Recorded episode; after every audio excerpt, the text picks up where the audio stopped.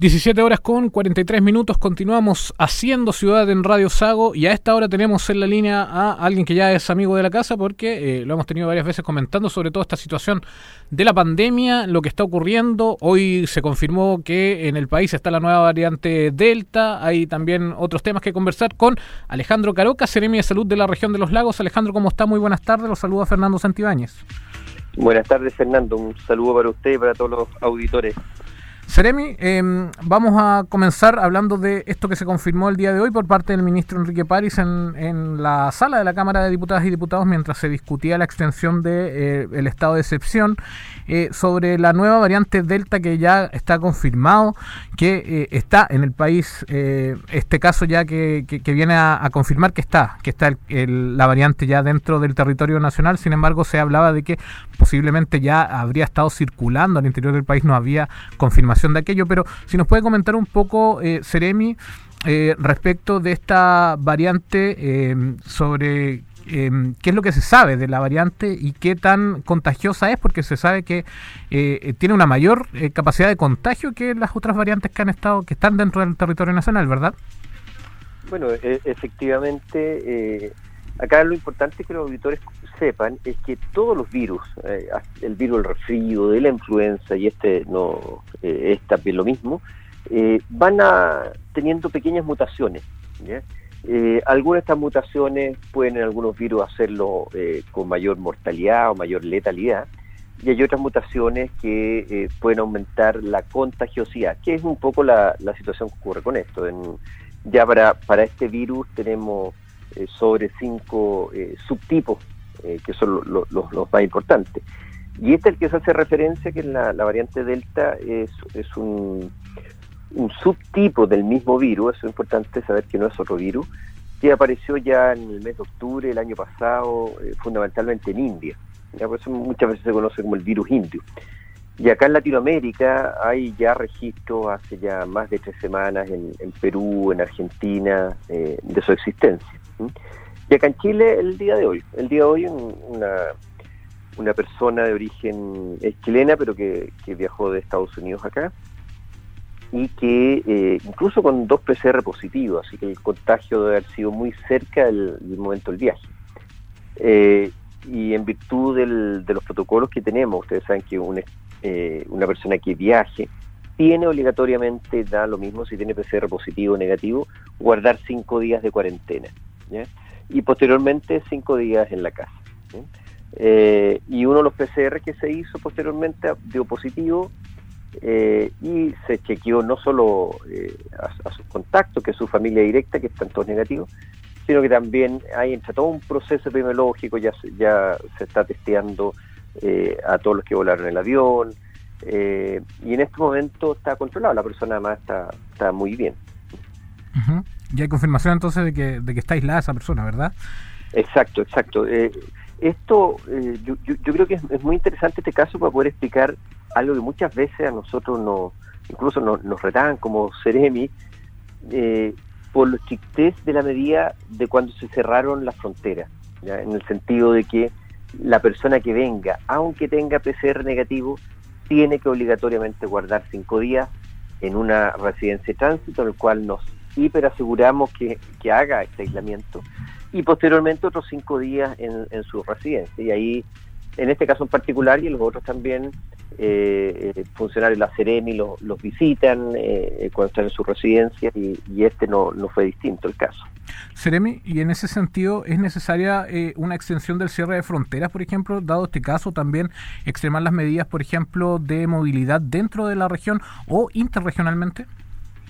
A ver, aquí hay, algo que a veces cuesta conjugar. Eh, estamos con un porcentaje de vacunación importante, eh, sobre el 81% eh, con primeras dosis, y en segundas dosis ya estamos llegando al 66%.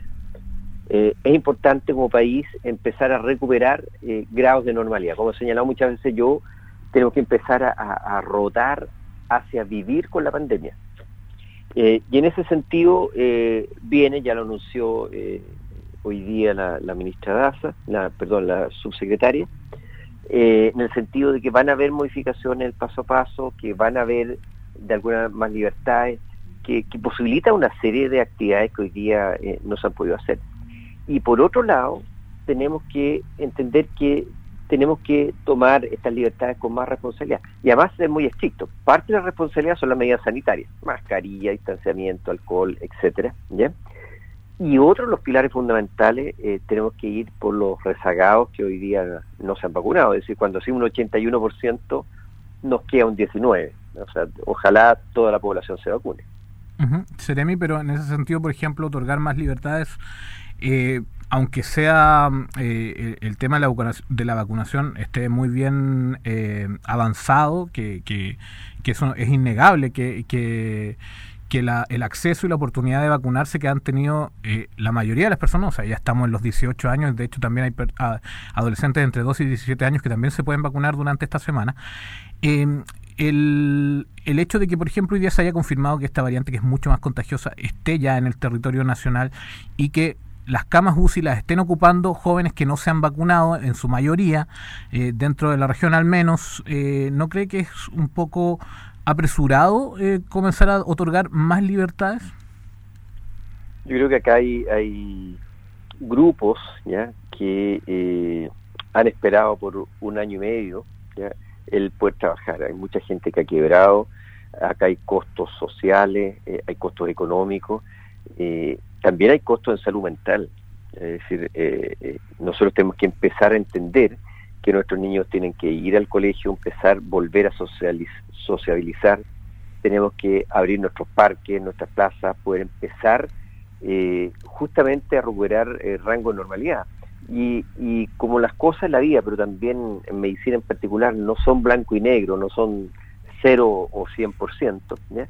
Eh, es una balanza. ¿ya?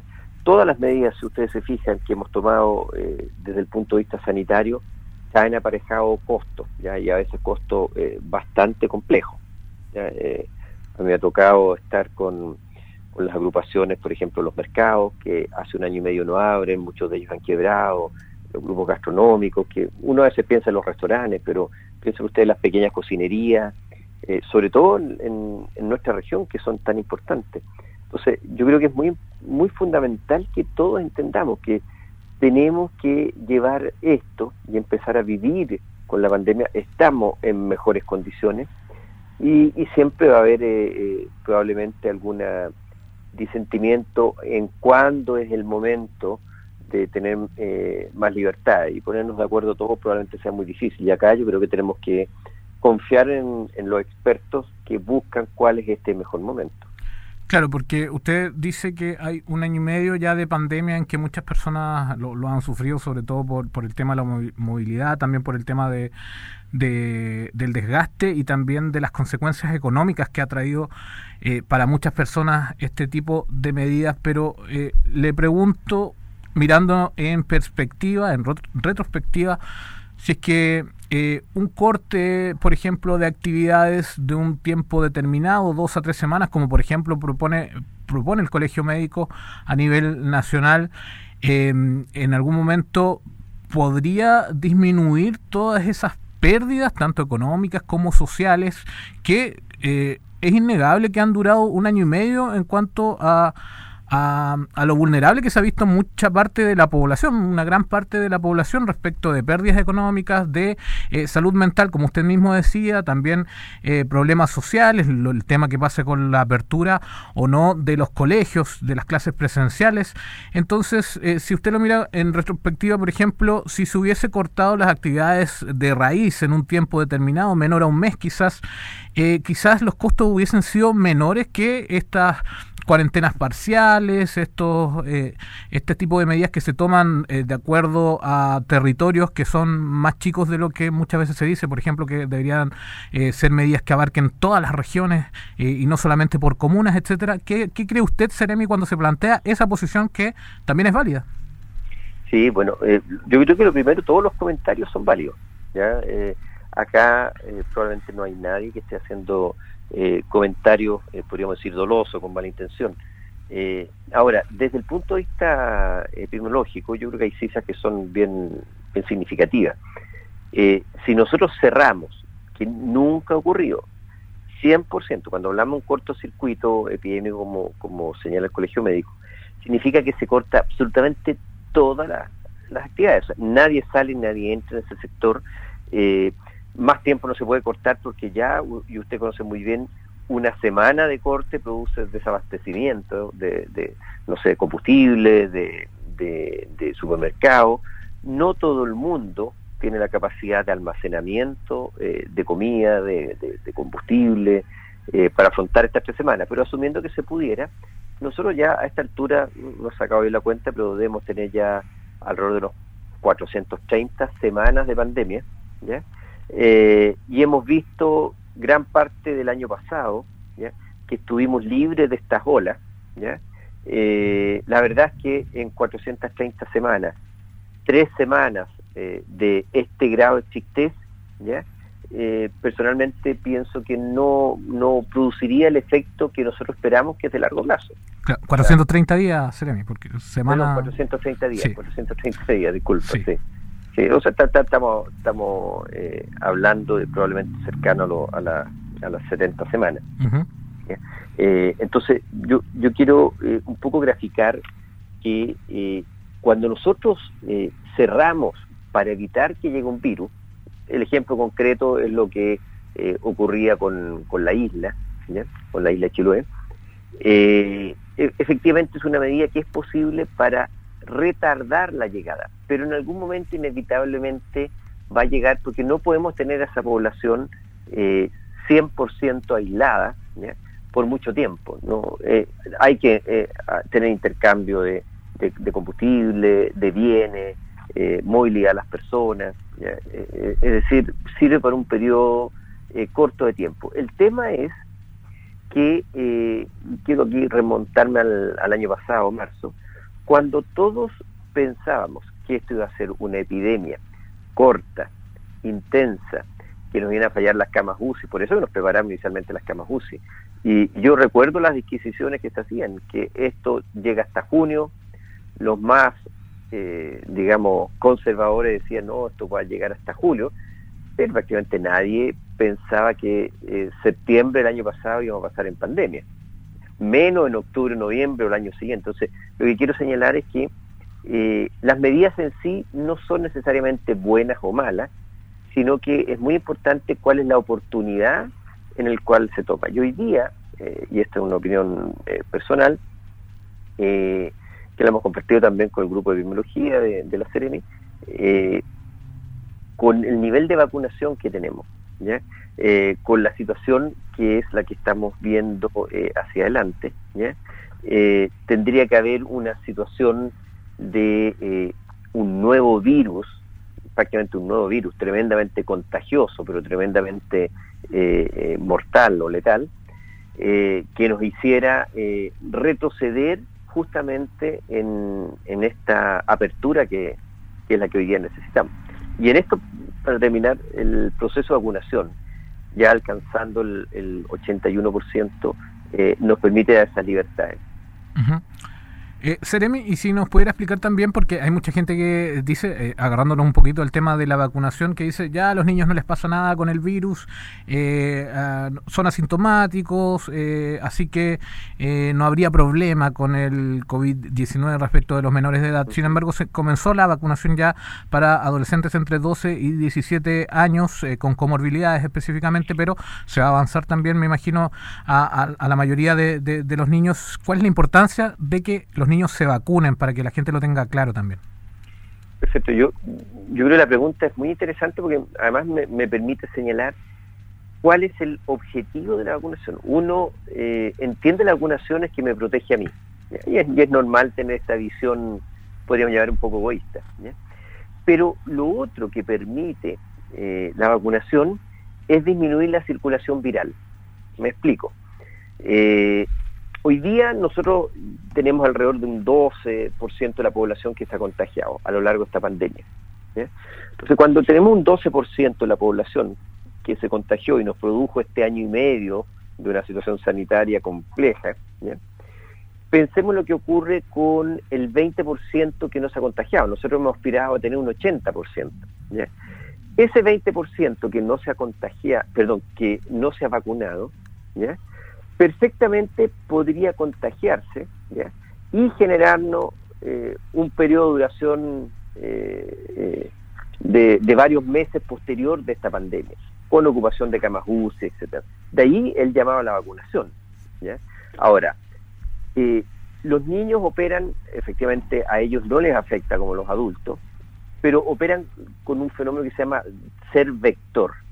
Vector es que si los niños se contagian, no les va a pasar nada importante a ellos, pero esos niños, por probabilidad, van a ir a contagiar o pueden ir a contagiar a este 20% que no está vacunado. Eh, mientras más gente esté vacunada, más fácil y más profunda es la disminución de la circulación del virus. Eh, y ese es el objetivo. Ahora, eh, en aquellos niños que tienen comorbilidades, inmunodeficiencia, cánceres, diabetes, hipertensión, obesidad, en ese grupo en particular el virus sí puede tener un efecto más importante. Así que para, para ese grupo, que es el que estamos vacunando ahora, sí opera fuertemente este factor protector. Perfecto, estamos conversando con el Ceremi de Salud de la región de los lagos, Alejandro Caroca, respecto de la situación de la pandemia en la actualidad eh, en nuestro país y específicamente también en nuestra región de los lagos. Ceremi, ya se nos está acabando un poquito el tiempo, si nos puede explicar un poquito también la situación que eh, ha existido referente a los contagios laborales en la región de los lagos hace... Ah, unos días, menos de dos días, se conoció del contagio de trabajadores en un supermercado en la comuna de Castro. ¿Cuál es la situación actual en los contagios dentro de los trabajos? Si ustedes tienen algún, algún catastro de eso.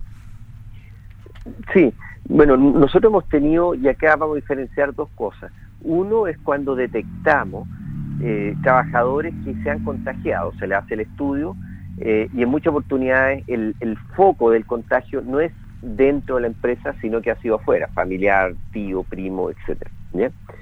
Eh, en esos casos no es un brote laboral, eh, lo que no implica que en, algunas situaciones en que producto de la entrevista vemos algún grado de riesgo que pudiera desarrollarse un brote, eh, se puede decretar suspensión de funcionamiento de, de, la empresa por algunos días para prevenir eso.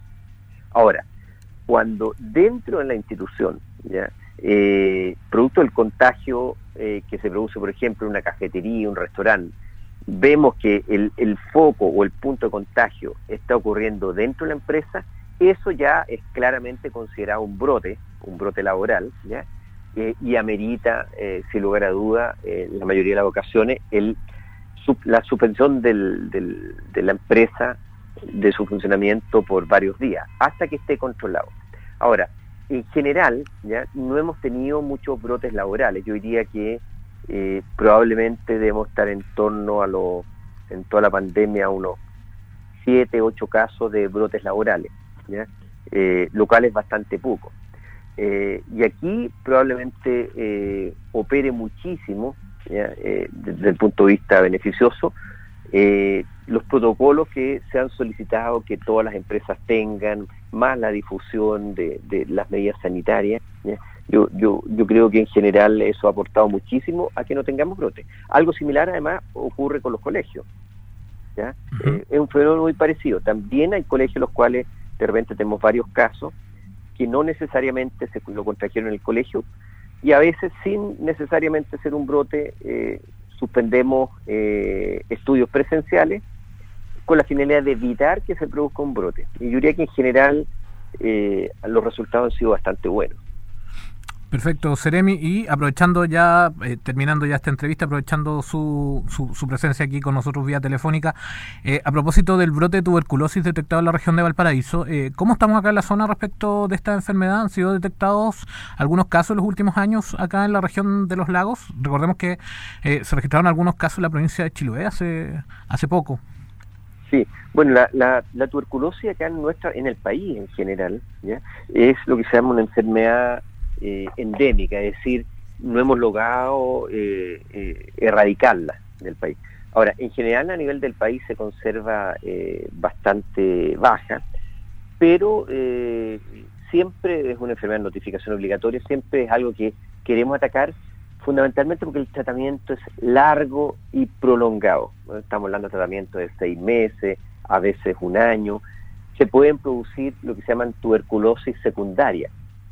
Eh, que traigan otras consecuencias que afecten, por ejemplo, al riñón, a la vejiga, que los termina el día de mañana destruyendo, perdiendo la función y terminamos con cirugía, insuficiencia renal, etcétera. Entonces, eh, si bien es cierto, eh, la cantidad es bastante baja proporcionalmente, es algo que siempre hemos estado bastante preocupados. Ahora, en la región, y este tema lo estuvimos revisando hace unos días atrás con, con justamente con Salud Poblaciones, nosotros hemos tenido una disminución porcentual de los casos, que eh, sin más mm, recuerdo, yo diría que estaría en torno al 28% con los años anteriores, de menos casos. ¿ya? Ahora, nos encantaría eh, poder certificar que esto es por un tremendo trabajo que han hecho todo el equipo de salud y la población, algo de eso haya, pero no podemos descartar también que recuerden ustedes que durante este último año y medio la movilidad ha estado bastante disminuida con lo cual también la, posibilidad de extender los contagios tiende a disminuir. Eh, hay, muchas enfermedades que han cambiado su epidemiología producto de la inamovilidad que hemos tenido como sociedad. Claro. Eh, Seremi Alejandro Caroca, Seremi de Salud de la región de los lagos, muchas gracias por haber contestado las preguntas de Radio Sago. Que estén muy bien, que tengan muy buenas tardes. No, muchas gracias a ustedes por la invitación y un afectuoso saludo a todos los auditores. Muchas gracias, Seremi.